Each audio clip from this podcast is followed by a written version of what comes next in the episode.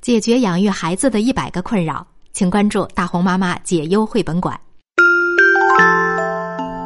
叫醒你的耳朵，闭上你的眼睛，大红妈妈的故事开始啦！微信公众号“大红妈妈大本营”倾情制作。我们今天要讲的故事叫《大怪物不哭》。我在河边钓鱼，这里静悄悄的。突然，听到远处传来了脚步声，会是谁呢？啊，不，原来是小怪物！我不想跟他一起玩儿。小怪物很聪明，总是什么都知道，这就显得我很笨一样。我不哭。不对，不对，你应该这样做。小怪物说：“可我还是不明白。”我不哭。小怪物把一切都做得那么好，我却总是把一切都弄砸了。我不哭。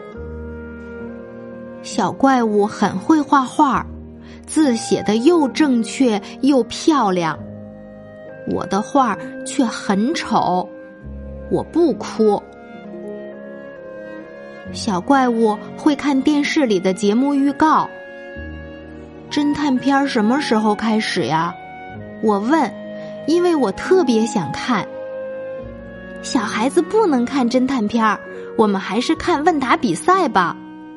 小怪物说：“我总得听他的，我不哭。”小怪物觉得我爸爸是个奇怪的人，我想夸夸爸爸，却不知该怎么说，所以我只能什么都不说。我不哭。啊，不！小怪物在咯咯的笑话爸爸，我忍不住了。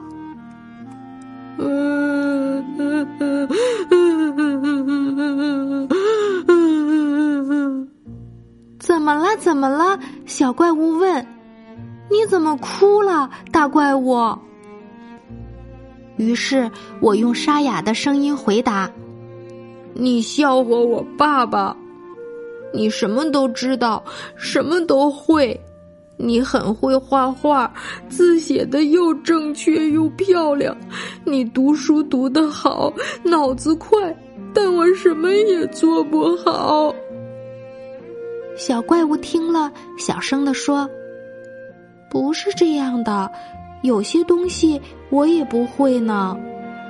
亲爱的大怪物，你能教我游泳吗？”当然，我很拿手。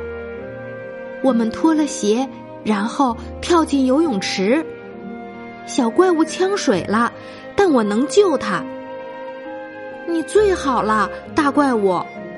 小怪物说：“我给他示范了一下，教他像我一样，不但不怕水，而且会潜水。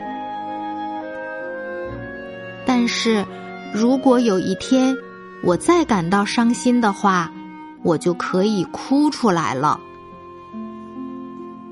刚才我们讲的这个故事叫《大怪物不哭》，作者是冰岛的凯勒·古特勒、拉齐尔·海姆斯达、奥斯拉格·琼斯多特尔，图冰岛奥斯拉格琼斯多特尔，翻译李淑林，天津人民美术出版社出版。